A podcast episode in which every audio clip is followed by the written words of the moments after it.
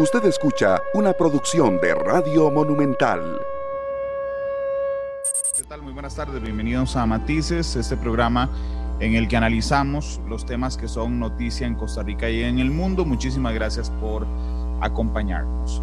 Como sabrán ustedes por las noticias que hemos transmitido, hoy el Foro Multisectorial del Diálogo Nacional que promueve la Asamblea de Trabajadores y Trabajadoras del Banco Popular ha propuesto cinco grandes acuerdos, eh, cinco grandes acuerdos con el fin de reactivar la economía, de combatir el déficit fiscal. Y bueno, yo admito que en términos generales soy un incrédulo de estos procesos de, de diálogo tan amplios.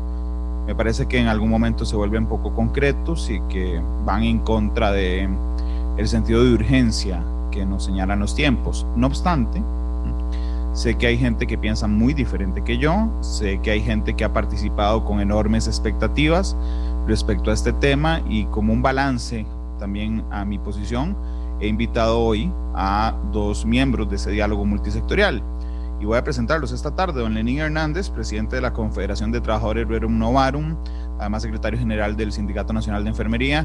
Don Lenín, ¿cómo le va? Bienvenido a Matices, ¿qué tal?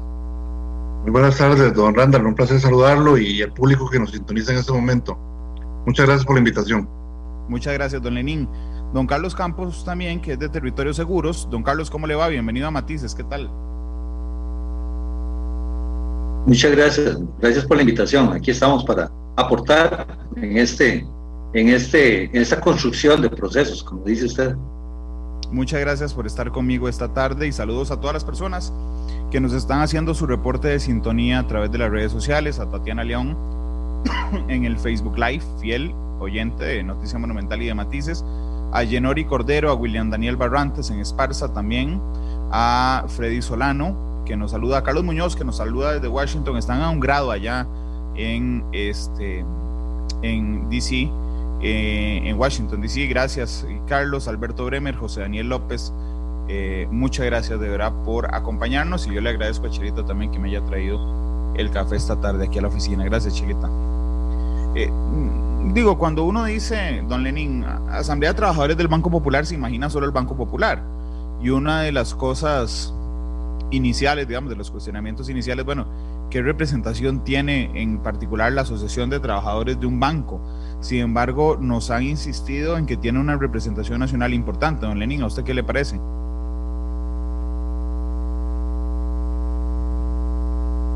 ¿Me, escuchó, don Lenin?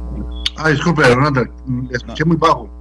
No, no se preocupe, déjeme ver si puedo subir un poquitico el micrófono. Sí, te agradecería. Permítame para ver si, si soy yo el que tengo el micrófono muy bajo. Ahí me escucha mejor, don Lenin. Lo escucho perfecto, don Ronald. Muchísimas gracias, más bien.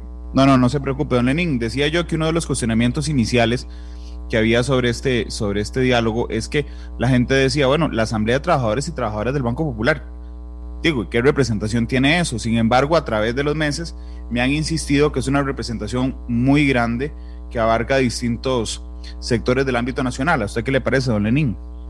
Sí, eh, gracias por la pregunta, Randall. Efectivamente, en un momento la organización sindical que represento, la Confederación de Trabajadores de Novarum, eh, estuvimos planteando que eh, para efectos de discutir eh, temas meramente laborales, se ocupaba de repente una plataforma más amplia. Esto porque sería mentira decir que alguna representación sindical, llámese confederación o bloque sindical, representa los intereses de todos los trabajadores a nivel nacional, don Andrés es mentira que todos los trabajadores están sindicalizados y que una plataforma en donde convergen todos los sectores laborales precisamente es la Asamblea de Trabajadores del Banco Popular.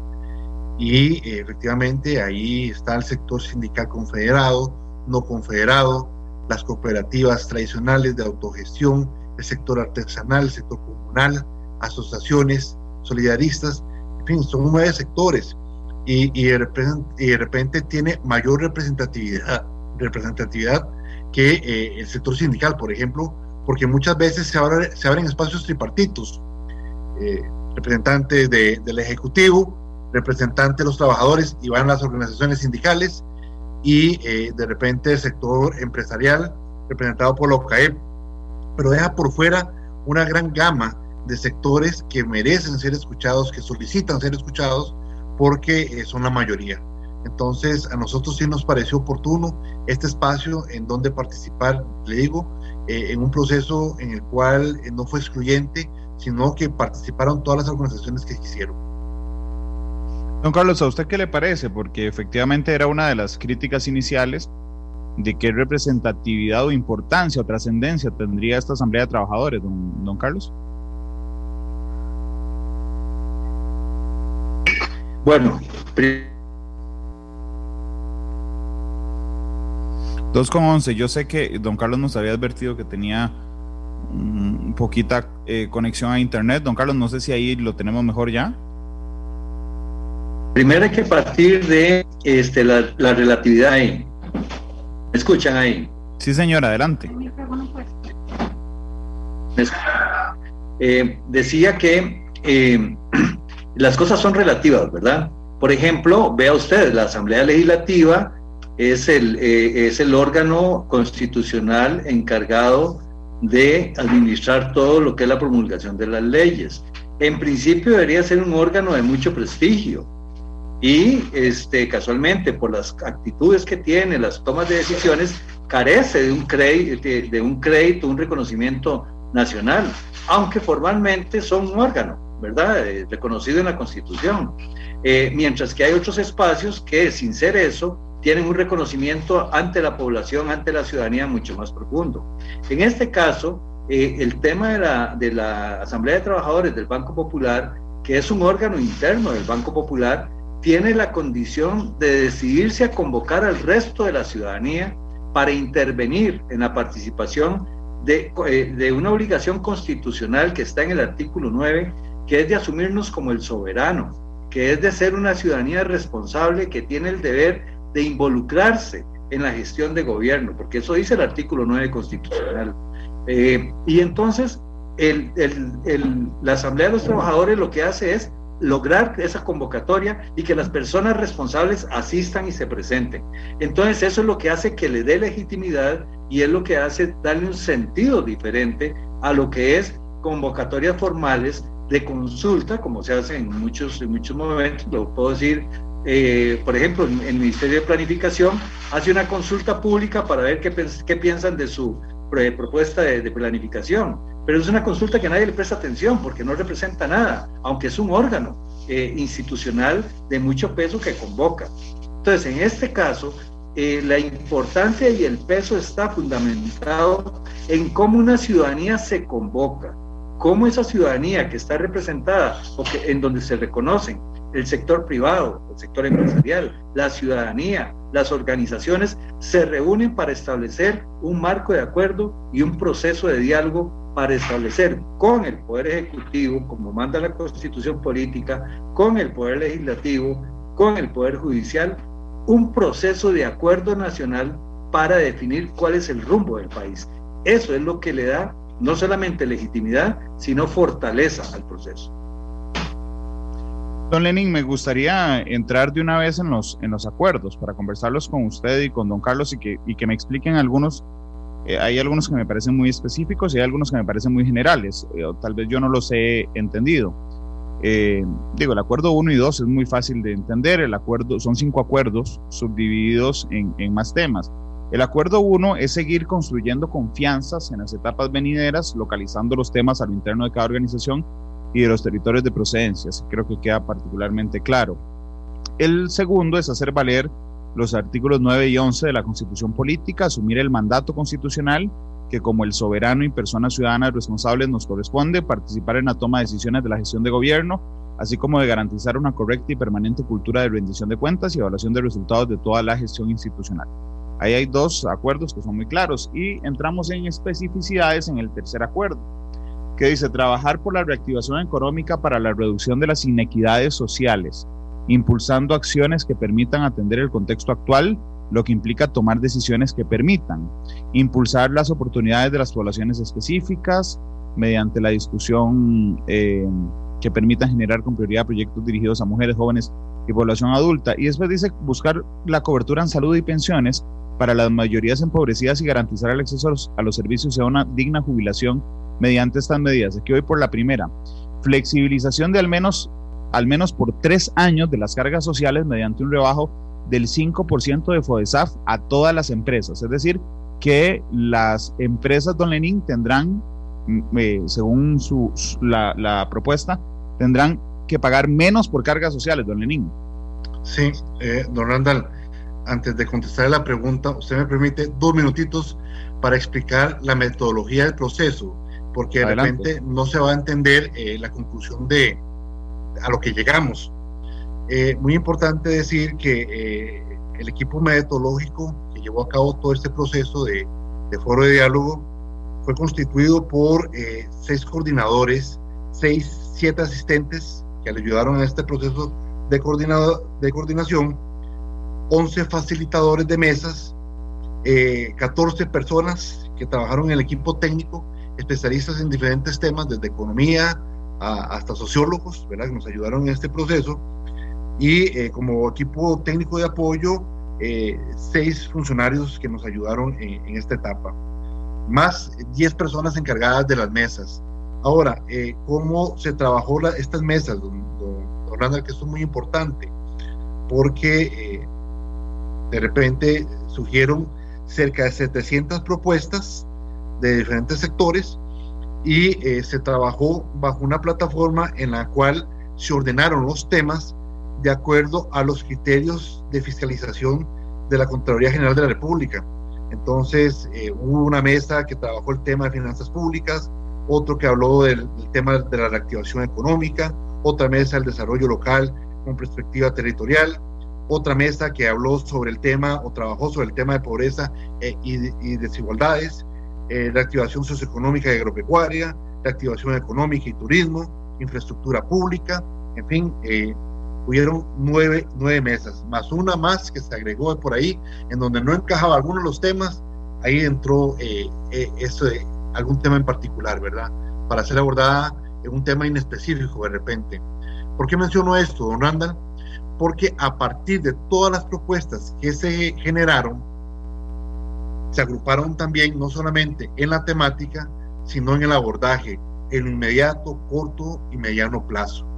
Entonces, este es el resultado que se está dando el día de hoy, dando a conocer a, a todos los medios de comunicación y a la población en general, y sobre todo que va a ir tanto al Poder Ejecutivo como a la Asamblea Legislativa, es lo que se logró consensuar como acuerdos por mayoría. Es muy importante porque eh, de repente eh, en el proceso alguien preguntaba desde un inicio, ¿cómo va a ser el proceso de votación? No, no, aquí no, hubo procesos de votación. Aquí hubo un proceso en el cual tratamos de sacar acuerdos por mayoría, en donde las decisiones también o de repente los criterios de minoría se respetaron, pero estos acuerdos de mayoría reflejaron una necesidad entre todas las mesas de una nariz, muy importante lo que voy a mencionar, de la reactivación económica. Revivir, ¿verdad? Todo el, el tejido socioproductivo de nuestro país como, como una solución integral al tema del déficit fiscal que estamos atravesando. O sea, no solamente estamos hablando de los ingresos, de los gastos, sino de la reactivación económica. Porque el problema número uno que tiene el país en este momento, y están pidiendo los costarricenses, cerca de 520 mil compatriotas es fuentes de empleo, fuentes de empleo. Y ahora sí me refiero, don Andal, a lo que usted me está preguntando. Eh, sí, efectivamente, eh, se habló de, de, una propuesta transitoria por tres años, en donde la caja, y recordemos que la caja es un ente eh, recaudador de otras cargas sociales, es decir, aparte de lo que corresponde del seguro de salud y seguro de pensiones, también recoge lo, que, lo correspondiente al Fondo de Asignaciones Familiares, que es un 5%, eh, el INA, que es 1.5%, y el IMAS es un 0,5%.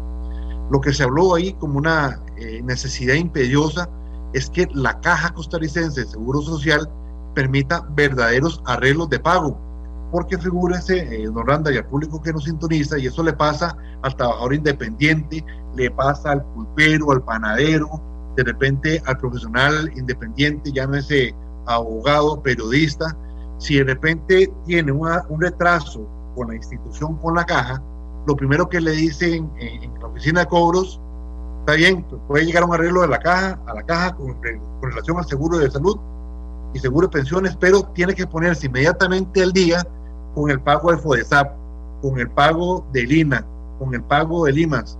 Y es prácticamente... Don Lenín, nada, nada más permítame, nada más para la metodología de la conversación. Sí, señor. Es que si, yo voy a, de, eh, de, acuerdo en acuerdo, o sea, en, los subtemas, digamos, vamos a durar mucho. Permítame agrupar los de la caja y, y, le, doy, le doy la palabra. Ok, una, verá, las cargas sociales que, pagan, que pagamos las empresas o los independientes son, no, los independientes no, las empresas, 3,5 de pensión complementaria más 0.5 de Limas, ahí va el 4. más el INA son 1.5, va a 5.5 y FODESAF el 5, es decir, pagamos 10,5% de cargas. Entonces, lo que se está, lo que se está planteando es durante tres años no se, no se cobra mm, FODESAF, eso nos trae la carga social prácticamente a la mitad, un poquito más, eh, que sean verdaderos y efectivos los arreglos de pago con la caja, eh, congelar la deuda para todos los contribuyentes morosos de este año, eh, una amnistía a los intereses de quienes deben a la caja, porque a la caja según ese razonamiento, le interesa cobrar, digamos, el principal, pero no necesariamente los intereses, y impulsar un reglamento para la aplicación de la base ajustada de salario para MIPIMES y PIMPAS, eh, impulsar el proyecto de ley de igualdad para los trabajadores ante la seguridad social y se debe compensar toda medida de flexibilización relativa a las cargas supracitadas a partir de los aspectos en materia fiscal indicados en el apartado 5 de este pronunciamiento, que después vamos a ver. Ok, esas son, esas, estas medidas están agrupadas. Ahora sí, perdón, don Lenin, bajamos la carga a la mitad, la carga social tres años para todas las empresas y además eh, flexibilizamos los arreglos de pago. Sí, señor. Eh, de hecho, más bien, gracias por, por agrupar todas las propuestas porque prácticamente se entrelazan. Y, y le explicaba, don Randall, a usted y al público que nos sintoniza en este momento, que si bien es cierto, y lo está diciendo un trabajador de la institución de la caja, un sindicalista que pertenece a la Caja Costarricense de Seguro Social, pero que en este momento, país que estamos atravesando, la caja, eh, por medio de estas imposiciones económicas, en donde se ve obligado a ser un recaudador, también está facilitando la informalidad en el empleo, está facilitando la no creación de emprendimientos, está cerrando en este momento también la posibilidad de arreglos de pago de cerca de, de, cerca de 56 MIPIMES, ¿verdad? Y, eso es muy importante porque estamos hablando de la generación de empleo. Entonces, definitivamente se ocupa una política más flexible en donde definitivamente estas cargas que no son propias del seguro de salud y seguro de pensiones sí pueden ser extrapoladas a un impuesto general, que fue lo que se propuso por ahí. Entonces, con esto estaríamos beneficiando a las micro pequeñas y medianas empresas para generar empleo. Estamos pensando en el trabajador independiente también, eh, precisamente para, para que pueda volver a la formalidad. Y lo más importante, Orlando, porque en medio de esta pandemia está ocurriendo algo que, que, yo diría que la persona que se está quedando sin empleo, que se ha visto reducido eh, su ingreso familiar o de repente no tiene del todo ingreso familiar, también hay, algo perverso y es que el seguro de salud, eh, cuando uno se queda sin trabajo, tiene una cobertura de seis meses solamente. Posterior a ello, está sin seguro y no puede recibir atención médica, ir a algún procedimiento diagnóstico terapéutico curativo y ni tan siquiera lo mínimo que es el tratamiento para una enfermedad crónica, llámese diabetes, hipertensión, algún problema de cardiopatía, y esto va a incidir definitivamente en la mortalidad y morbilidad para todos los costarricenses. Entonces es una forma equilibrada de buscar la reactivación económica ir aparejado también con el tema del aseguramiento. Son dos cosas que tienen que ir de la mano y eso se propuso por ahí, don Albert. Don, don Carlos, permítame agrupar otras, otras medidas para que me las comente en temas de reactivación, porque también dice apoyo al sector pesquero artesanal, fomentar e incentivar la producción nacional, contribuyendo con ello a avanzar cada vez más a la seguridad y soberanía alimentaria, impulsar que el sistema financiero público y creado por ley especial, así como las cooperativas de ahorro y crédito, asuman un papel protagónico en la reactivación económica, eh, permitir que el Banco Popular eh, también sea parte de FODEMIPYME A mí estas cuatro que le estoy contando me, me, parecen de arranque muy generales, pero tal vez usted me las pueda especificar. ¿Esto qué significa, don Carlos? Bueno, este, enlazado con lo que decía el compañero Lenín ahorita, eh, una de las condiciones fundamentales es que hay una normativa que casualmente restringe para las personas vulnerables en estos momentos, que no es lo mismo que son las, personas las personas que están en la pobreza, son dos cosas distintas. La persona vulnerable es aquella que tenía un negocio eh, que estaba funcionando ayer y que entró en la situación de la emergencia del COVID y entonces hoy está cerrado. Y si no le atendemos y si no le apoyamos, es una persona que entonces migra a la pobreza en condiciones totalmente deplorables porque no califica según los estándares definidos de qué es una persona vulnerable. Ese, ese, concepto no está definido en el país y la normativa en el país no está preparada para eso. Entonces, parte de los elementos centrales que se definen anteriormente en el, en el documento es que tenemos que revisar la normativa que define la vulnerabilidad. Entonces, para eso poder dirigir y además este, eso se sincroniza con la rendición de cuentas de la institucionalidad porque tenemos 24 programas de asistencia social que necesitamos ver dónde está yendo ese dinero y cómo se está impactando a la ciudadanía. Entonces, a, a las personas en pobreza y ahora a las personas en, en vulnerabilidad.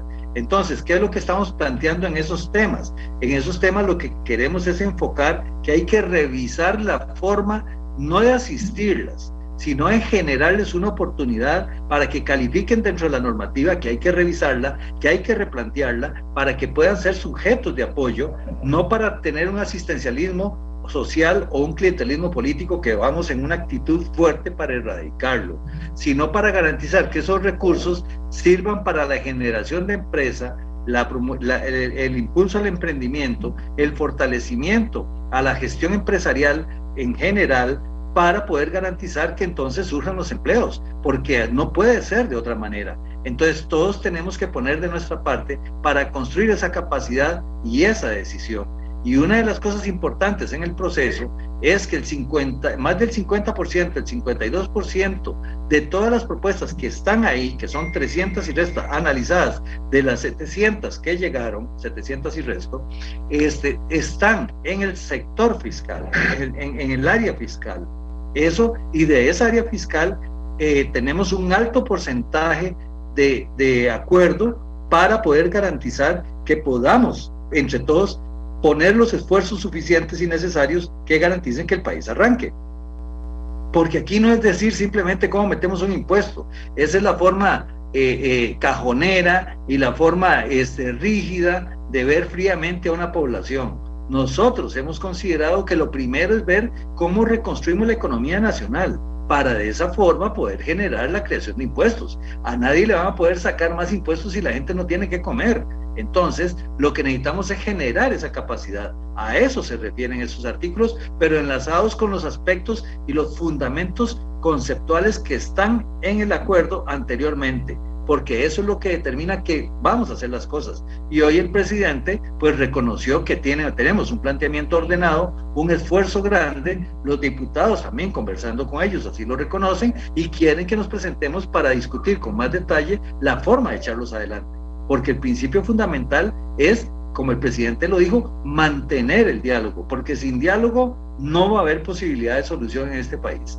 Entonces es diferente a los procesos anteriores de concertación o de acuerdos que han habido. El momento histórico del país es un momento sumamente difícil y solo si nos ponemos de acuerdo todos podemos salir adelante. Y parte de eso es entender que el sector empresarial tiene que aportar de la riqueza que tiene, vamos a ayudarle a mantenerse como sector empresarial. Y cuando digo sector empresarial no me estoy refiriendo a los de UCAEP, me estoy refiriendo a la persona que produce tamales y los sale a vender para ver qué come. Me estoy refiriendo a las personas que tienen un restaurante y lo cerraron y hay que ver cómo se les apoya para que lo vuelvan a abrir. Al que tiene un negocio de librería, por ejemplo. O sea, todas esas personas tienen que mantener sus negocios para poder garantizar entonces que la economía fluya, que las personas tengan ingresos y que podamos recoger impuestos.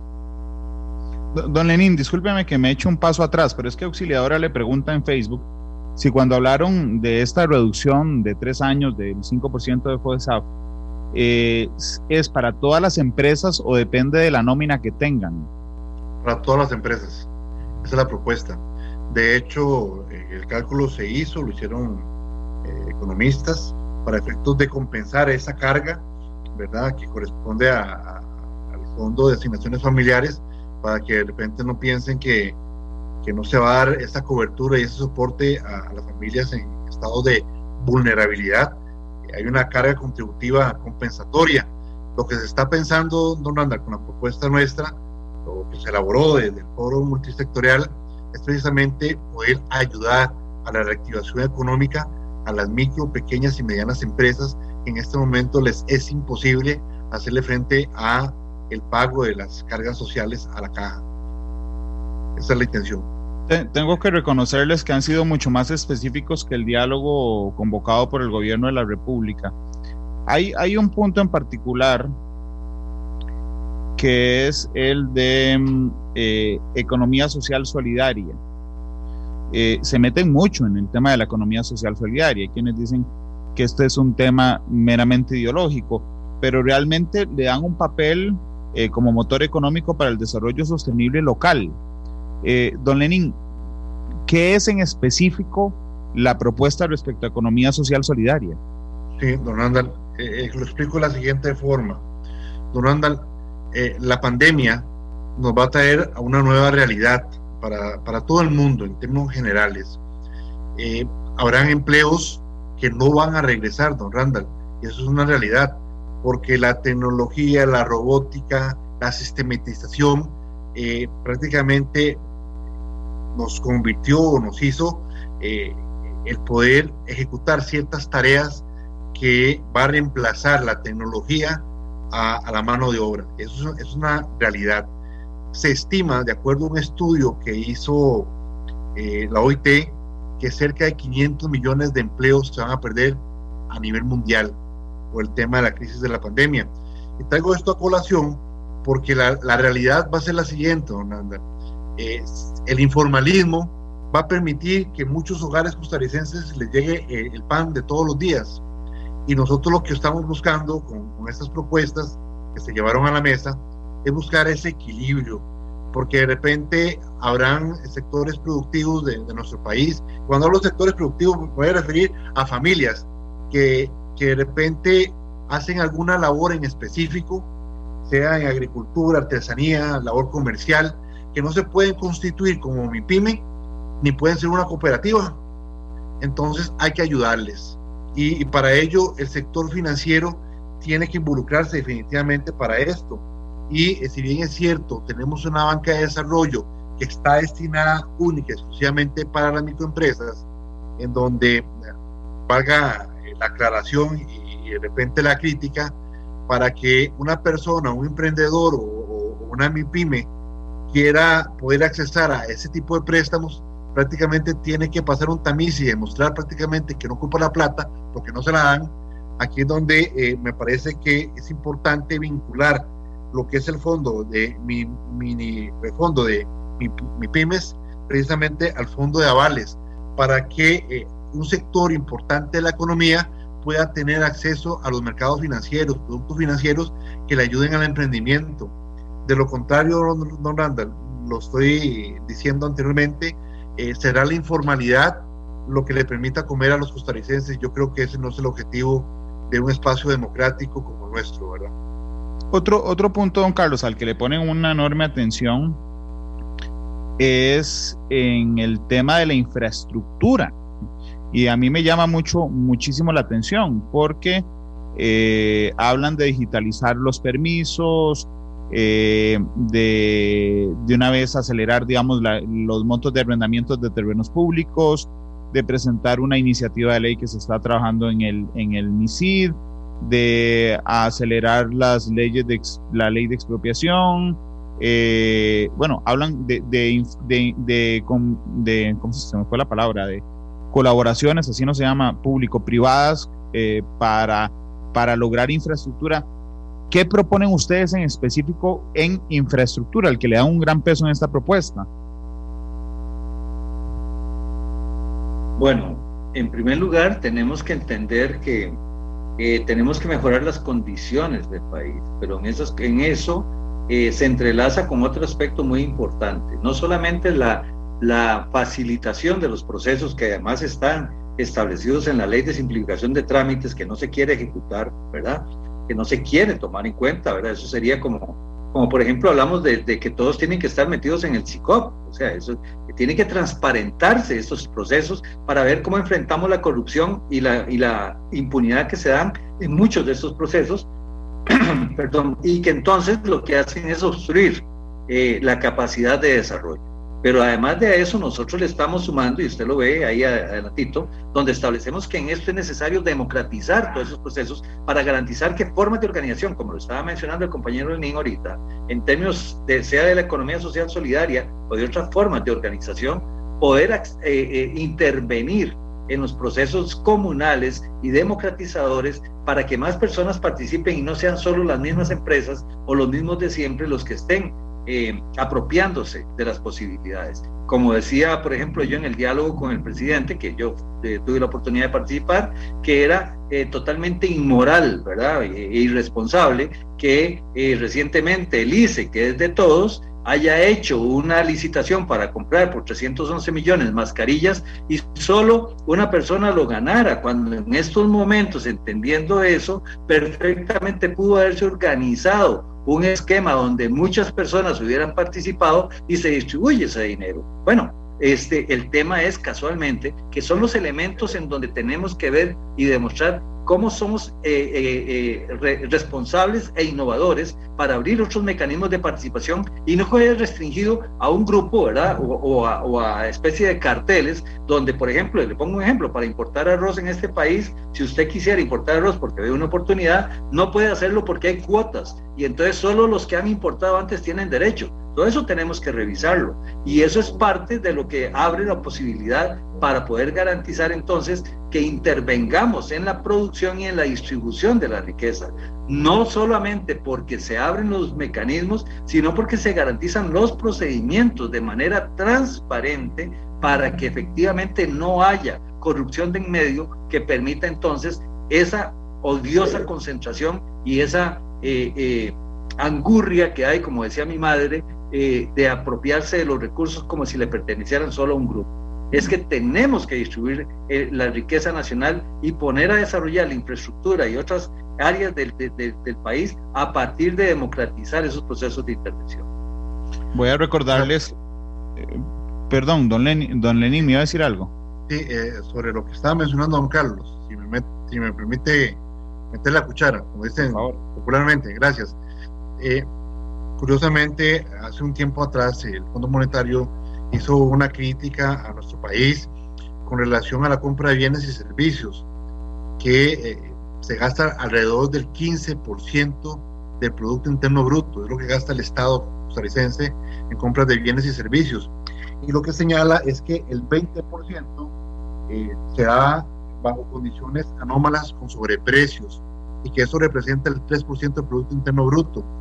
Entonces, efectivamente, andan dentro de ese ordenamiento que hay que hacerle al Estado, eh, definitivamente la digitalización y el sistema centralizado de, de, compras, precisamente para evitar licitaciones trajes a la medida, eh, evitar los sobreprecios. Y como bien lo señala don Carlos, en el caso nuestro, si bien es cierto la caja es una institución autónoma, nos tocó hacer la denuncia con relación al tema de las mascarillas y respiradores eh, tipo N95 en donde de comisiones se encargaban de dar el visto bueno precisamente para la compra millonaria de, de, mascarillas. Entonces, eh, esto se subsanó o se está subsanando a través de, de, recomendaciones de la misma Contraloría de la Caja, que anticipadamente había dicho que si no se eh, utilizaban medios digitalizados de, de compras, eh, prácticamente iba permitido, se podía permitir, había un alto riesgo de comprar con sobreprecios. Entonces, esas son las cosas, esas son las pequeñas eh, cosas que debe cambiar el país, las pequeñas señales que definitivamente nos van a permitir dar confianza, seguridad y sobre todo que los eh, recursos públicos se utilicen de la forma correcta. Nada más quería aportar eso, don No, y ojalá logremos eliminar, eh, este, este no está en el diálogo, pero digo, aprovecho a Don Lenin para eso también esas figuras como los Hans Bindas de otras instituciones, y cuando digo Hans Bindas lo estoy personalizando, es una persona, eh, empleado de la caja, investigado él por supuestas irregularidades en la tramitación de las mascarillas. Pero ¿por qué me refiero a Hans Vindas? Porque él ya había sido investigado en otro proceso hace años, donde se supone que había ayudado a su mamá. Bueno, la caja necesitaba comprar unos, unos medicamentos, no había en el país. La mamá crea una empresa, se trae los medicamentos, se los vende a la caja y él los coge. Este, e, e, es decir, a mí, a mí lo que me parece increíble no es que una persona haga esto. Lo que me parece increíble es que una persona que se investigó por eso siga encargándose de las compras de la institución, don Lenín. Correcto. Eh, eso es lo, que uno no se explica, don, Randall. ¿Cómo es posible que una persona haga lo mismo dos veces, verdad? Eh, ahí donde se premia la ineficiencia, la inobservancia, eh, la corrupción, don Randall. Eso hay que, hay que evitarlo, obviamente hay que erradicarlo de la función pública y la única forma es a través de, del sistema de compras directas. perdón, el SICOP, el sistema de, de, compras. De compras integradas. Integradas, correcto. Porque de lo contrario, el país va a tener ese cáncer y se va a extender de, licitaciones trajes a las medidas, eh, de repente eh, otorgar, y no estamos hablando, don Randall, de cualquier cosa, que son millones de dólares, que mejor no mencionado millones de colones, son millones de dólares los que el país eh, deja de, perdón, paga innecesariamente y que sobre todo el ciudadano común, el ciudadano de a pie, es el que se ha afectado a no tener eh, servicios públicos eficientes. Esto es lo que duele, lo que molesta y definitivamente esto salió a relucir eh, dentro del Foro Multisectorial de Diálogo Nacional. Yo simplemente quiero recordar que son cinco acuerdos. Don Carlos, por supuesto, adelante. Eh, no, simplemente para complementar, la única forma que tenemos de resolver esto es la intervención de la ciudadanía en los procesos de rendición de cuentas, como dice el artículo 11 que claramente establece que todo funcionario es un simple depositario de la autoridad y establece que tiene que responder penalmente, personal y penalmente por lo que hace. Entonces, eso ha pasado porque la ciudadanía ha estado ausente de su responsabilidad y ahora esta ciudadanía sale al frente y por eso uno de los acuerdos fundamentales es que vamos a proceder a establecer lo que dice el artículo 11 de manera transversal en todos los procesos. La única forma de hacer esto es demostrarles aquí a una serie de, personas que se mueven en la corrupción de que la impunidad no tiene espacio a partir de ahora, porque hay una ciudadanía responsable que le va a poner coto a eso. Y ese autoritarismo que se ha establecido de que puedo hacerlo porque estoy detrás del escritorio se va a acabar. Eso es un acuerdo del foro y es un acuerdo también que en, el diálogo nacional se le hizo ver al presidente y en estos momentos, pues el presidente ha tenido que reconocer que tiene que contar con esta ciudadanía para poder corregir eso. Porque desde la eh, judicialidad que están acostumbrados en, en el esquema del Estado de Derecho, pero fuera de la constitucionalidad, no se arregla. Esto se arregla solo desde la constitucionalidad, haciendo prevalecer el principio del poder que la persona ciudadana como el soberano tiene amparado en el artículo 9 y en el artículo 11. Sí, yo lo que quería hacer nada más era recordar que hay cinco grandes acuerdos a la que llega esta mesa de diálogo. Estamos en el tercero, todavía estamos en el tercero, que es muy amplio, que dice trabajar por la reactivación económica para la reducción de las inequidades sociales, impulsando acciones que permitan atender el contexto actual, lo que implica tomar decisiones que permitan, y ahí vienen varios puntos, ya hablamos de una disminución de las cargas sociales para todas las empresas del 5%, de la mitad, no del 5%, de la mitad casi de las cargas sociales, el tema de los arreglos de pago con la caja, el tema de congelar los, la, deuda de las personas que deban este año, el tema de condonar los intereses, el tema del apoyo al sector pesquero, eh, el tema de las cooperativas, el tema de la economía social solidaria, la importancia de la infraestructura, pero también eh, entran a analizar algunas cosas que uno podría ver sueltas por ahí, don Carlos.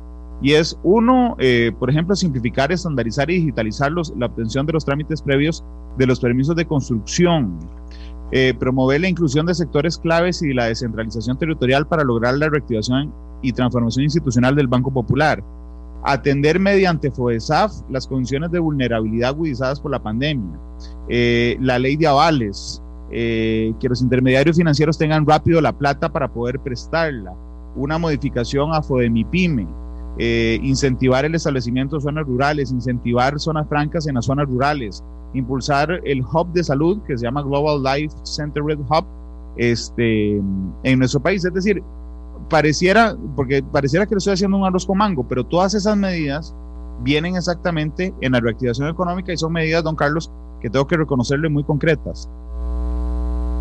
exactamente, o sea, estos procesos, como usted ve ahí, tenemos que revisar la ley de bienes porque a cómo está, hay un conjunto de personas que no pueden accesar esos recursos, ¿verdad? Y son recursos que estamos ahí, que los tenemos empantanados.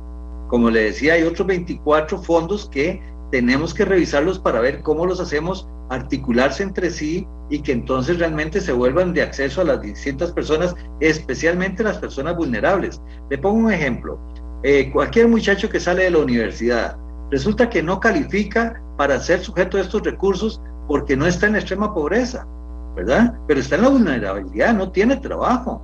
¿Y por qué? Bueno, porque resulta que tiene, este, vive en una casa, que dichosamente es decente la casa, pero en la ficha FIS, que es lo único que tenemos, que es para medir pobreza, no cabe la vulnerabilidad.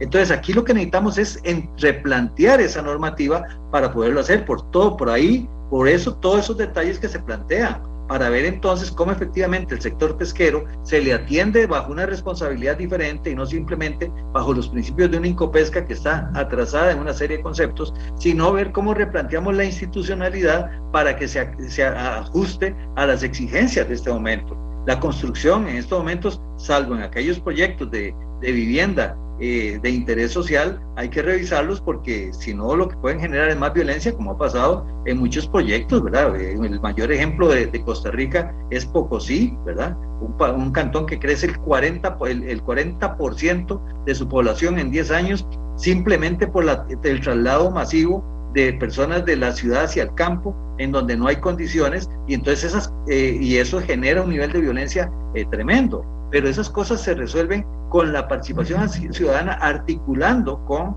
las instituciones como se establece en el artículo 9 y como hemos acordado que va a ser de ahora en adelante, porque si no, este, siguen funcionarios inventando y atropellando a la ciudadanía y estableciendo procedimientos y normativas que son inventadas para poder entonces afectar a las personas. Te pongo un solo ejemplo, este, eh, la normativa que hay para que las, eh, las personas que están en el segmento, en el sector de cuidado de imagen personal, este, eh, estilistas, eh, eh, barberos, etcétera, tengan que pagarle a una empresa privada por el derecho de poder abrir su negocio, porque así hay un, reglamento. Eso es, eso es inconcebible. Bueno, pero esas cosas están y se dice que es la ley. Eso, todo eso tenemos que revisarlo, más en estos momentos. Entonces, lo que se pretende con todos estos temas es casualmente facilitar, agilizar los procesos de incorporación de la generación de empresa para poder garantizar el empleo y poder dinamizar la economía. Porque primero hay que dinamizar la economía. No hay otro mecanismo. Hay algunos este, economistas muy tiesos, muy, muy, muy cerrados, que creen que nada más es ver cómo se trae la plata. No, no, no, no. Es que hay que ver cómo se hace plata. Hay que ver cómo se construye economía y sobre todo cómo se construye cohesión y paz social para que haya economía y haya riqueza y que esa riqueza la distribuyamos. Y entonces de esa forma podemos sacar adelante el país. El, cuarto acuerdo es en temas de ambiente y sostenibilidad en cuanto a una economía circular. El foro acuerda exigir que, son tres puntos. Uno, las municipalidades asuman y fortalezcan su responsabilidad como gestores integrales de los residuos, abrir espacios para discutir temas como la importancia de crear una política acerca del descarte de vehículos al final de la vida útil y abrir espacios para discutir la prohibición de la entrega de bolsas plásticas desechables en establecimientos comerciales. Yo celebro los tres puntos, don, don Lenín, pero como una crítica constructiva de la que me gustaría hablar con usted, me parecen muy generales, me parece que le falta el cómo y me parece que en temas de ambiente y sostenibilidad llegaron a muy poquitos acuerdos por mayoría. Sí, don Randall, eso tiene una explicación y valga la aclaración eh, aunque parezca mentira, don Randall, eh, lo que voy a mencionar, pero la mesa de ambiente y sostenibilidad fue la que menos consenso hubo. Eh, fue muy difícil, fue muy difícil el, poder llegar a acuerdos por la dicotomía de criterios que existían entre los sectores y eso impidió pues de repente llegar a acuerdos más concretos. Esa es la respuesta por la cual son aspectos muy generales y no se pudo avanzar más. Con razón. Con transparencia. No, no, porque se, me hacen muy, muy, muy generales y gracias por la, por, la transparencia, don Carlos. Este, miren, hay una cosa muy importante. Si usted revisa el mapa de acuerdos, el número, ¿verdad? el aspecto cuantitativo, donde hubo más propuestas fue en la parte fiscal y donde hubo importante número de acuerdos de consenso fue en la parte fiscal. ¿Eso que demuestra? Que hay claridad en que en la parte fiscal tenemos que avanzar en una dirección, en la dirección que estamos planteando. En la parte ambiental, ¿verdad? Se metió el tema del petróleo, se metió el, problema del oro, se metieron distintos problemas. Y eso lo que demuestra es que el país dice, todavía tenemos que dialogar y discutir más. Y por eso, al final, porque hay un acuerdo nada más, porque fue en lo que se pudo establecer ese acercamiento. ¿verdad? Pero eso demuestra, lo más importante es que se estableció la necesidad de dialogar más para ver cómo es que entendemos al otro, ¿verdad? ¿Cómo es que estamos entendiendo esas propuestas para ver en, el tema ambiental que todos nos creemos un país verde, aunque a veces no entendemos qué significa eso o cuál es el costo de eso y cómo tenemos que devolver a la ciudadanía tener ese costo, este, eso establece por, eh, esa limitación de acuerdos, pero no precisamente que hay una distancia, sino simplemente que hay una madurez para mantener ese diálogo y poder este, avanzar en esa dirección. Y eso es sumamente significativo en este proceso, este, porque casualmente, como hoy lo reconoció el presidente, dijo, por dicho ustedes no han dicho que hasta aquí llegó el diálogo, sino que apenas comienza. Y el presidente dijo, tenemos que mantenernos en esa dirección. Tenemos, no tienen, tenemos que mantenernos. Y entonces es un reconocimiento a este esfuerzo de casualmente de la madurez política que tiene esta ciudadanía, estas organizaciones, los empresarios de todo tipo, incluyendo los de la UCAEP, que se abren y que entienden que al conocer al otro, a la persona de enfrente, al que creían su enemigo, se dan cuenta que no es su enemigo ni su adversario, que es el complemento necesario para producir riqueza y que tenemos que distribuirla porque no queremos ser un país que tenga niveles de violencia para poder resolver su situación interna. De hecho quisiera hacer una reflexión al respecto. Eh, porque efectivamente, digamos, donde hay más consenso es en el tema fiscal, seguido del tema de reactivación económica. Y por último, el tema ambiental. ¿Y por qué me llama mucho la atención? Porque realmente en tiempos fuera de crisis, yo creo que habría menos consensos en el tema fiscal y en el tema de reactivación económica. ¿A qué me refiero? Los tiempos difíciles hacen que normalmente uno tienda a ceder en algunas posiciones en pro, digamos, del bienestar general de los distintos grupos. Eh, en el caso ambiental, pues me parece que apenas esa discusión empieza a gestarse como y que son muy ambivalentes, como por ejemplo si extraer oro o no extraer oro, o extraer petróleo y no extraer petróleo. Es decir, ahí no hay matices, ahí no hay grises, donde usted diga, bueno, extraigamos un poquito de oro o, y, y, los ambientalistas están felices. Bueno, eso no, no pasa. Pero entremos al, tema que a mí me sorprendió, Lenin, que haya tanto consenso, realmente, que es en el tema fiscal, porque vienen propuestas muy concretas. Eh, aquí sí voy a ir despacio con estas. El acuerdo en general dice, en materia fiscal, las organizaciones que conformamos el foro, a partir de las propuestas que las diversas organizaciones presentaron y fueron abordadas en la mesa de finanzas públicas, llevaremos adelante las siguientes acciones. Uno, promover medidas que permitan la revisión de exoneraciones e impuestos menores el procedimiento metodológico y los criterios técnicos para establecer la canasta básica de consumo en concordancia con la atención a los sectores vulnerables. Ahí está un poquito general, pero sé que va a lo concreto. Lenín, ¿qué significa esto? Sí, eh, el primer punto efectivamente tiene que ver eh, con las medidas que permitan la revisión de exoneraciones de impuestos menores con relación al costo-beneficio. Eh, nuestro país se caracteriza por ser muy legalista y uno aplaude y alaba la institucionalidad. Lo que pasa es que si de repente lo, caracterizamos o lo analizamos desde el punto de vista tributario, nos damos cuenta que la administración tributaria se enreda mucho al tener 105 diferentes tipos de impuestos. Eh, imaginémonos que es eh, de repente hacer todo ese ejercicio para determinar si se está cumpliendo o no se está cumpliendo la responsabilidad tributaria claro cuando de repente eh, son cinco impuestos los que más recaudan. Entonces, sí, claro, perdón, don Lenin, usted hace el esfuerzo como Estado de recaudar 105, pero 5 son los que importan, realmente. Ese, es el punto, Randall, precisamente. Entonces creemos que definitivamente el Código de Procedimientos y Normas Tributarias y leyes conexas tiene que eh, pasar una revisión rigurosa para enfocarnos en lo que realmente importa. y a eso es lo que se refiere con relación a los impuestos menores, ¿verdad? hacer esta reestructuración en materia tributaria. En el tema de la exoneración entiendo, don Lenin, porque no lo vi, no lo vi nombrado específicamente aquí, pero están de acuerdo en eliminar la exoneración de renta del salario escolar, ¿verdad? Eh, sí, por aspecto de hacer un análisis jurídico, más adelante lo dice, pero el análisis jurídico y ahorita yo me voy a referir al tema, don Randall, pero aquí también, eh, no sé si lo adelanto. Por favor, eh, adelante. Lo que se analizó con seriedad es que estos temas en un corto plazo, y hablo de seis meses, debe analizarse todo lo que tiene que ver con lo que mencioné anteriormente, la estructura tributaria en nuestro país, número uno, el tema de las exoneraciones y exenciones para, para efectos de determinar cuáles ya dejaron de cumplir eh, eh, sus requisitos legales, ¿verdad? Para mantenerse vigente como una exoneración, una excepción, y también la revisión de las transferencias que hace el Estado porque tenemos instituciones públicas que al final de cuentas, lo digo en un marco de total respeto, no cumplen con el objetivo para los que fueron creados eh, o de repente no ejecutan su presupuesto y, esto pues obviamente es una mala gestión administrativa.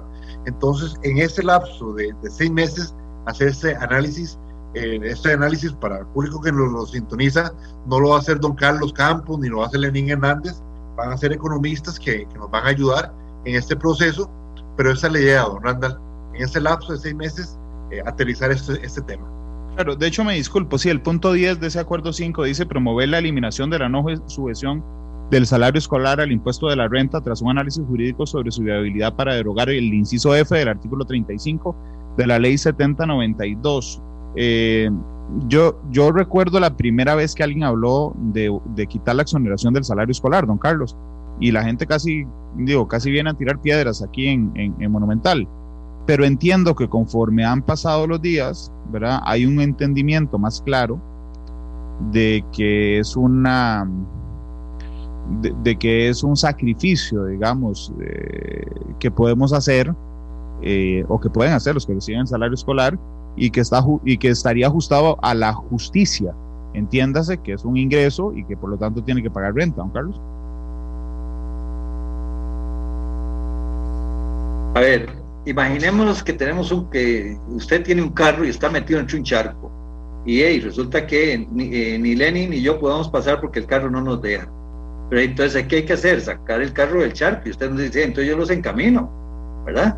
Pero entonces todos vamos a tener que embarrilarnos para sacar el carro y poder seguir adelante. Esa es la situación del país. Estamos empantanados y entre todos tenemos que poner un esfuerzo. Y todos estamos decididos a eso pero sí hay cosas en las que estamos claras y si usted revisa bien ahí eh, los datos se va a dar cuenta que donde hubo cero disensos, o sea, ningún disenso, o sea, donde todos estuvimos de acuerdo en algo, fue en el tema de cómo tenemos que replantear la agricultura y darle oportunidad a la seguridad, a la soberanía alimentaria, que hay que revisar eso y ahí, ahí no hubo ningún desacuerdo, todos de acuerdo.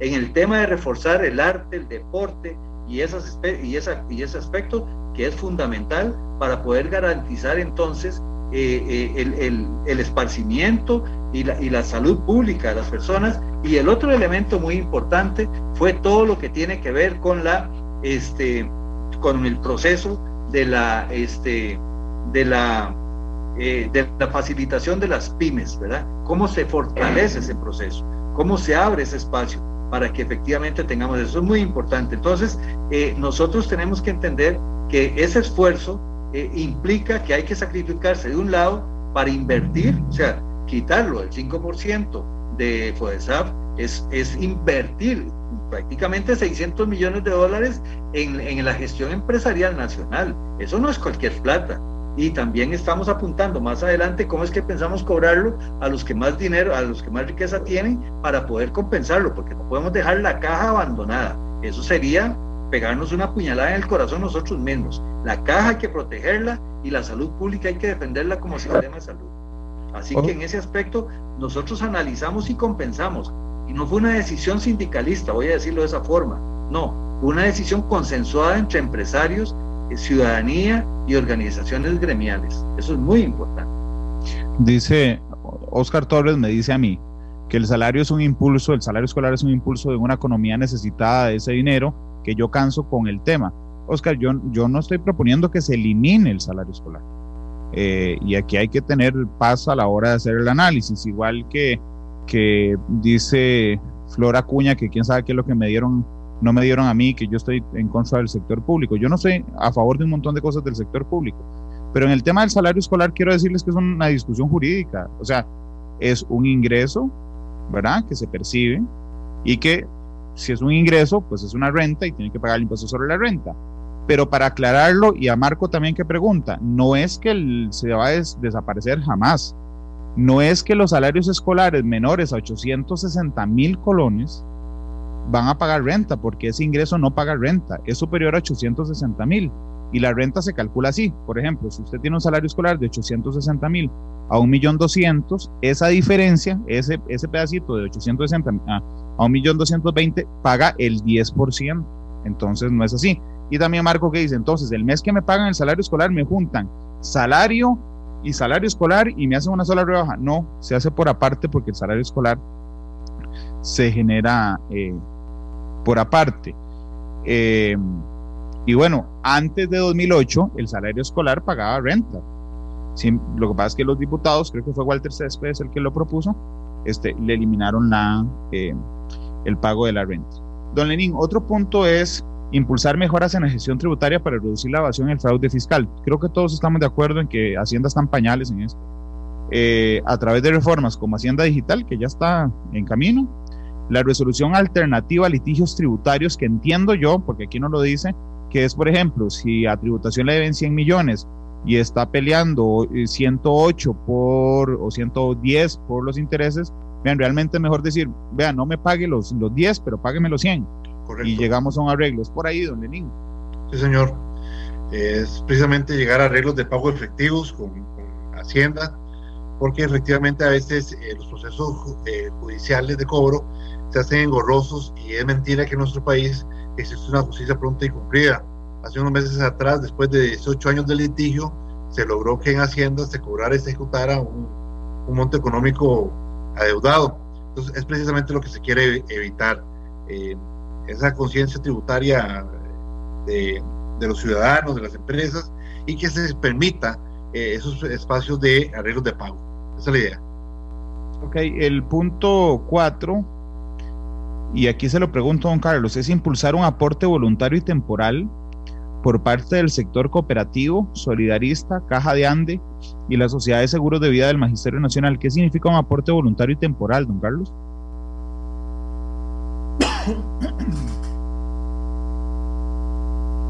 significa que este, en ese esfuerzo de cada, todos vamos a poner, significa que estas organizaciones que no, que no eh, de, sus, de sus excedentes van a poner, un van a establecer un aporte. Y es temporal, igual que va a ser temporal lo del 5% de FODESAF. ¿Y por qué, perdón, don, don Carlos, perdón, ¿por qué dejarlo voluntario? Don Carlos, no sé si me escuchó. La, pregunta era. Porque son. Sí, claro que le escuché.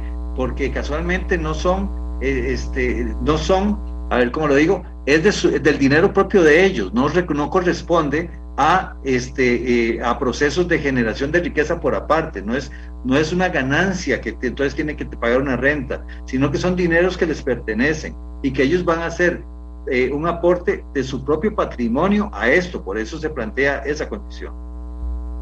La caja de Ande maneja sus propios recursos, no, no hace captaciones de otro nivel, sino que es un ahorro de ellos mismos y que manejan ellos mismos, no captan al público. Ok, el punto 5 es refinanciar la deuda interna del gobierno. Hay que recordar que, la deuda interna es la que tenemos, o sea, es la mayoría muy, creo que la, la, la relación es 75-25, si no me falla la memoria, de eh, deuda interna versus externa. Eh, y en todo lo que se propone refinanciar la deuda interna del gobierno en manos de instituciones públicas no financieras en competencia.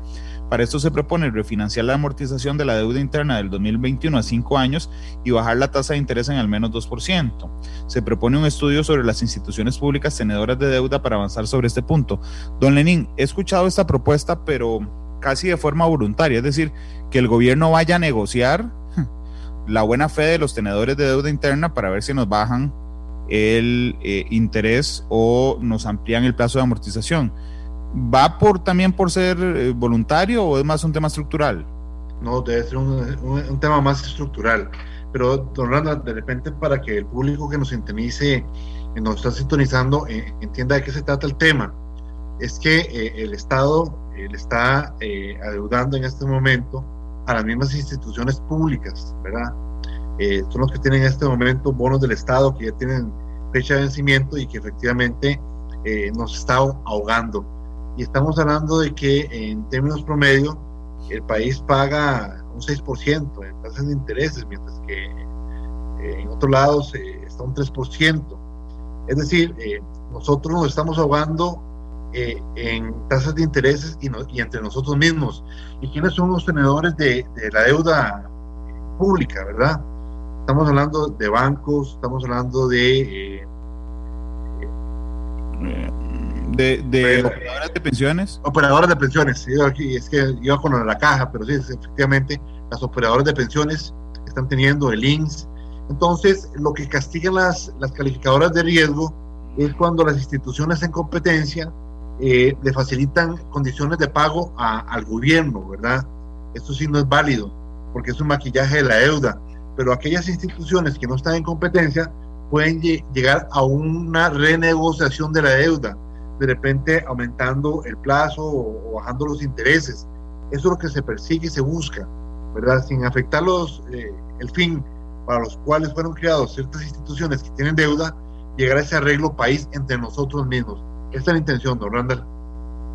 Eh, don Carlos, dice además fomentar un aporte extraordinario y temporal. Eh, eh, este acuerdo, por cierto, no se logró en las mesas de diálogo del gobierno, aunque la idea estaba, pero er, era, era, fomentar un aporte extraordinario y temporal de las rentas de capital sobre depósitos a plazo por tres años. Eso también es un tema estructural que, que no se pudo llegar a un acuerdo en la otra mesa de diálogo, pero en esta sí por mayoría, don Carlos.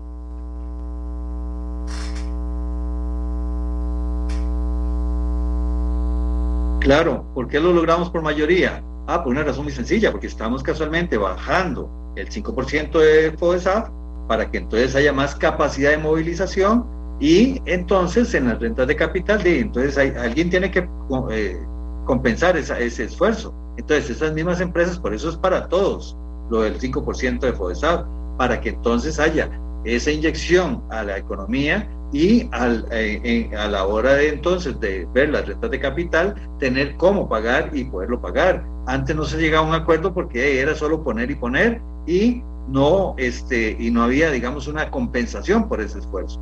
En este momento lo que buscamos es el objetivo de dinamizar la economía, que es lo que hemos estado hablando, y no como se planteaba en la mesa de diálogo eh, del presidente, de que prácticamente era el concepto de pagar impuestos y nada más verlo como un impuesto y no verlo como una este como un esfuerzo conjunto para ver cómo dinamizamos el aspecto económico nacional, que es lo fundamental para poder generar capacidad de pago.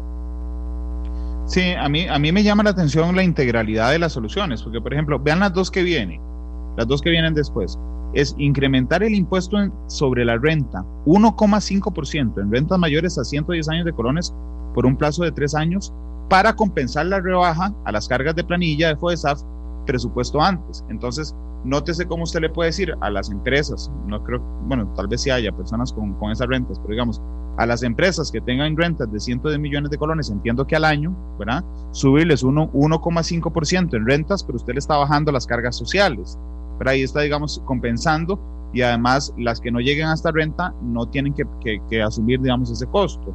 Y lo otro es incrementar en un 2% por tres años también el impuesto de renta de personas físicas con salarios superiores a 2.163.000 colones. Claramente esto es, eh, esto es un eh, tema progresivo, es decir, se le cobra a los que más tienen y se redistribuyen las cargas, don Lenín, que era parte de lo que les decía don Carlos. Así es, don Randall. Las propuestas que se generaron acá desde el Foro Multisectorial de Diálogo, eh, lo debo mencionar, don Randall, al principio no fue fácil, pero no fue fácil porque lo primero que se genera son desconfianzas, eh, de repente eh, se, tiene la idea errónea de que cada quien va a ir a defender eh, su sector, pero usted lo apuntó muy bien, don que estamos en una situación país en la que hay un interés superior mayor, que es el bienestar colectivo. Eh, a propósito de, este espacio, en el momento en que se abre, eh, recordemos que estábamos atravesando una encrispación social muy importante, con cierre de carreteras, con eh, violencias en las calles, producto de, de, las manifestaciones, enfrentamiento entre policías y manifestantes, es decir, costarricenses versus costarricenses. Y, me parece que, que, cuando llegamos a este foro multisectorial, en donde fue una participación libre, voluntaria, incluyente, lo primero fue precisamente tener claro que el momento de sentarse yo tenía que tener la madurez suficiente para entender dos cosas. Uno, que estamos en un espacio de construcción por el bien del país. Y número dos, algo voy a tener que llegar a ceder. Es una realidad, don Randall.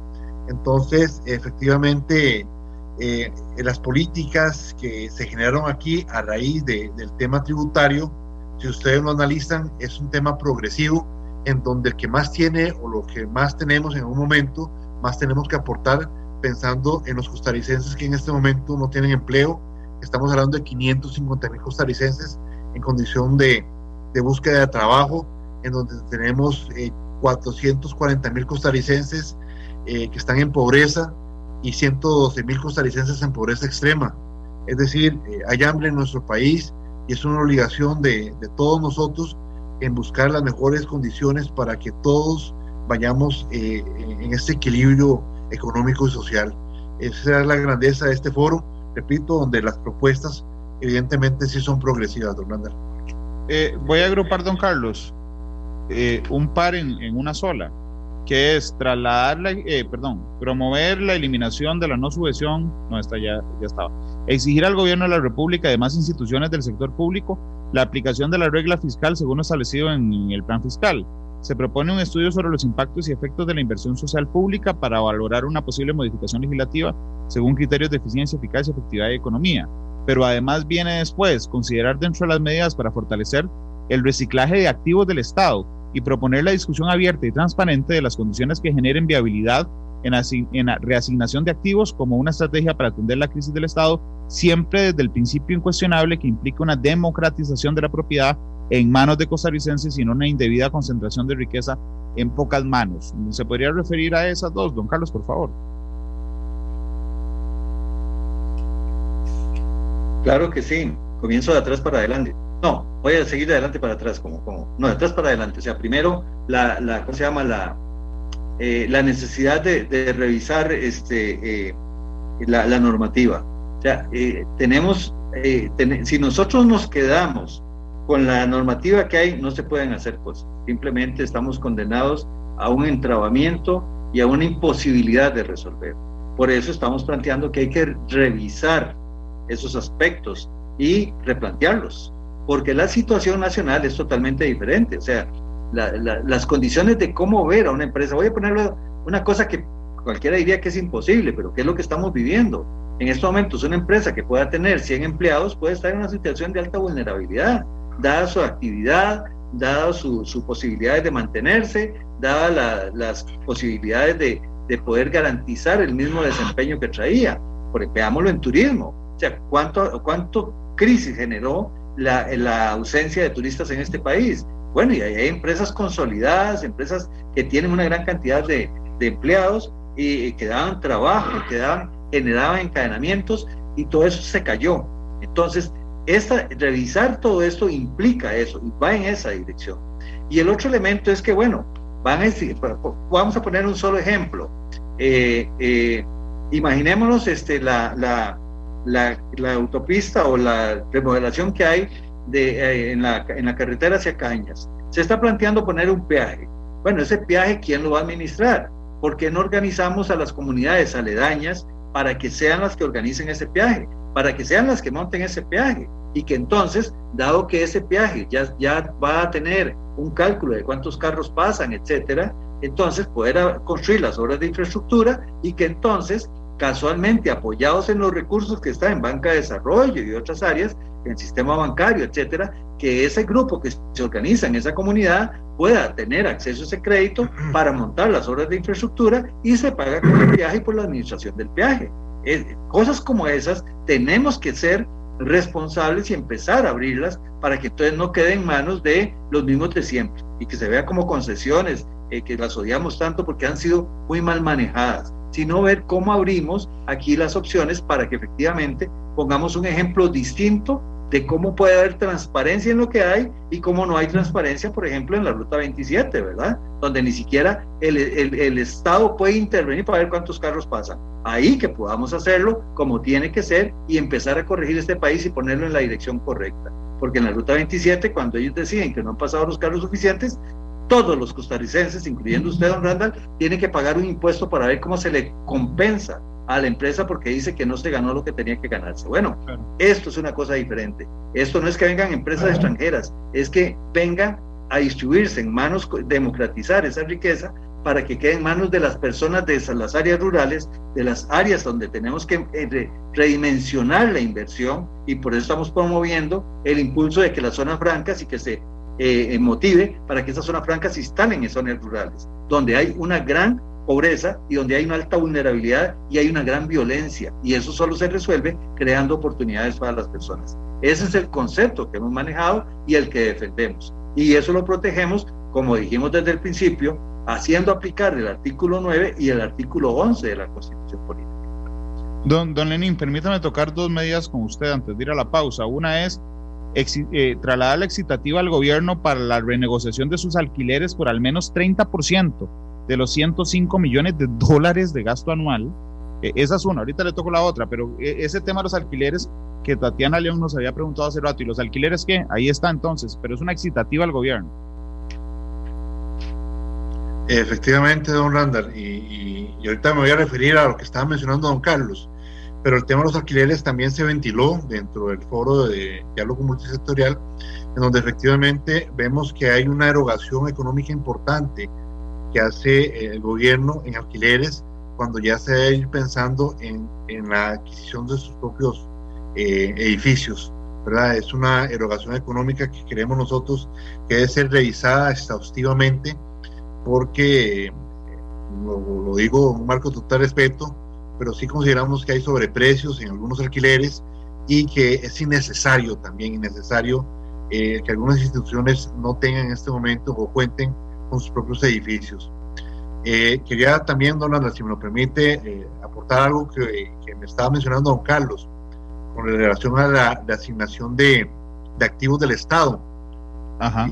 Y, y, lo estoy diciendo yo y que tengo un testigo que es don Carlos Campos, que no tenía el honor de, de conocerlo, esta vez de este foro, pero figúrese, don Randa, y el público que nos sintoniza, que el foro tuvo la madurez suficiente y necesaria para entrar en análisis como por ejemplo eh, la venta de algún activo, ¿verdad? En manos de, costarricenses para esta distribución de la riqueza, como lo mencionó don Carlos. Y, en el último día del foro eh, se estuvo discutiendo incluso eh, la posibilidad de la venta de, del Banco de Costa Rica, por ejemplo, a, esa madurez de, entendimiento. No, no, estoy diciendo que se concertó, ¿verdad? o, o, de repente se aprobó la, venta del banco como, como, un alto acuerdo, pero tuvimos la madurez suficiente para discutirlo, ¿verdad? Y, y, esto quedó para un círculo virtuoso. Eso, lo del círculo virtuoso eh, eh, son mecanismos que utiliza la CEPAL para, para, llegar a entendimientos entre los sectores y se va a entrar a discusión en los próximos meses. Entonces, eh, eso es la riqueza que tiene este foro de diálogo multisectorial desde una iniciativa, repito, voluntaria, democrática, en donde todos tuvimos el mismo nivel de participación y, de votación, porque no era votos individuales, sino eh, consensos, ¿verdad? Altos consensos. Pero el punto que yo quiero aterrizar, don Randall, es que tuvimos esa, esa visión para una forma responsable, respetuosa, transparente, hacer esas discusiones que de repente en otros espacios y bajo otras condiciones no se hubiera permitido.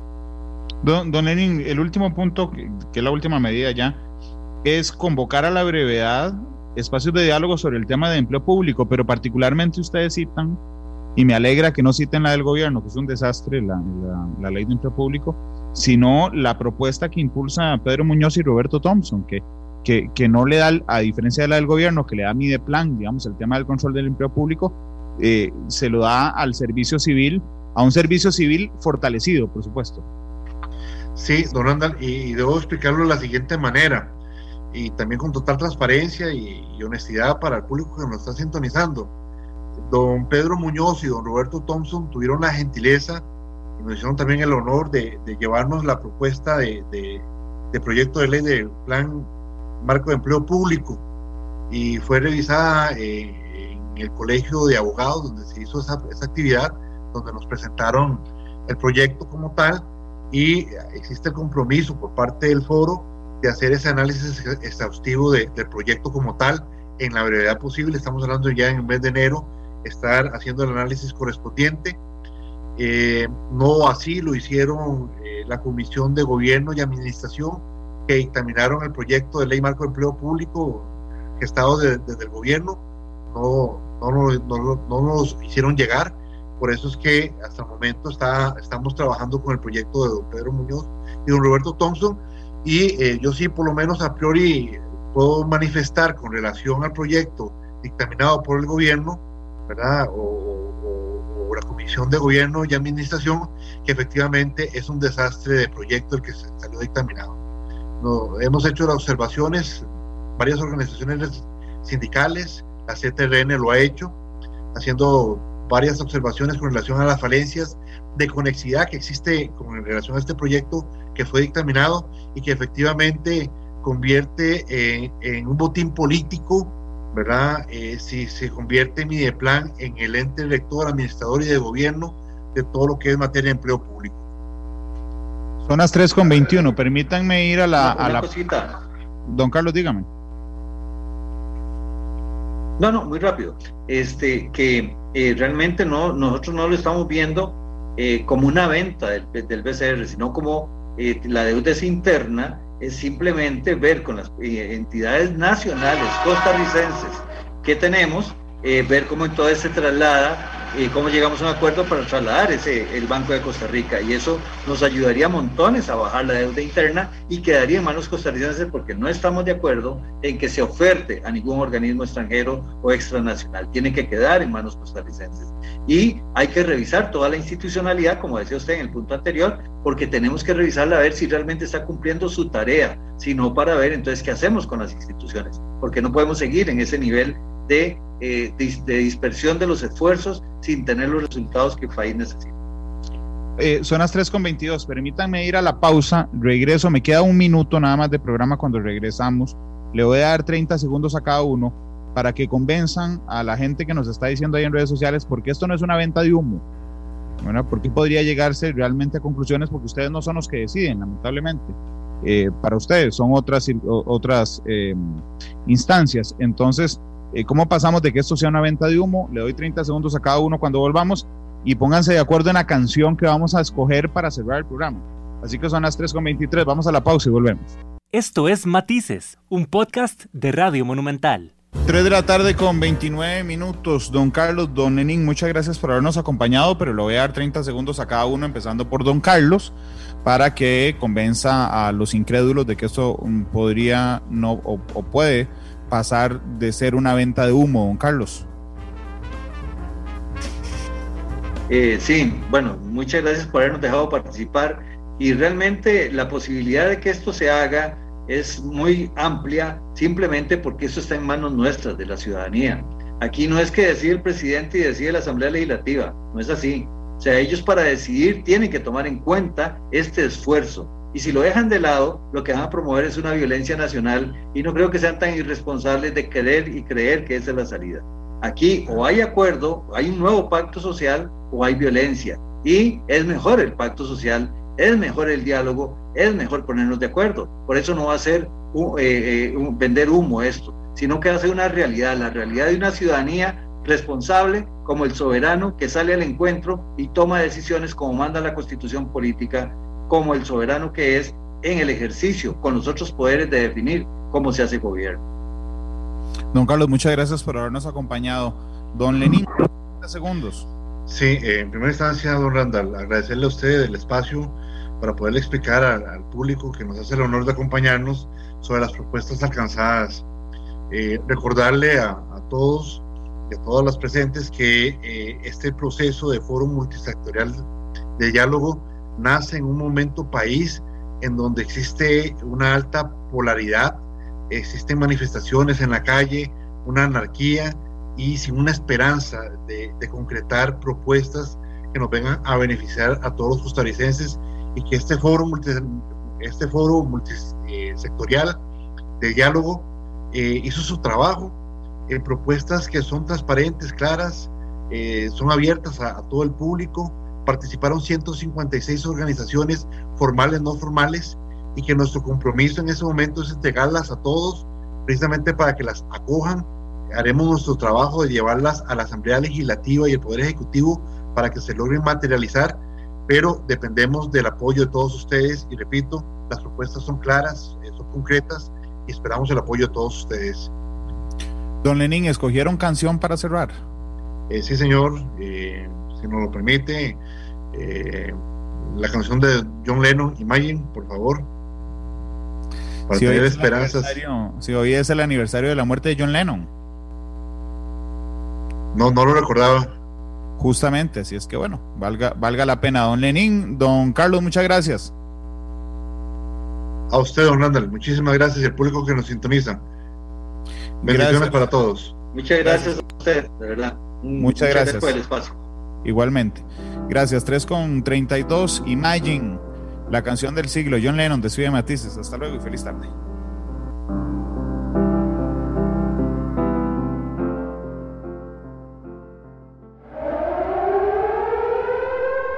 Este programa fue una producción de Radio Monumental.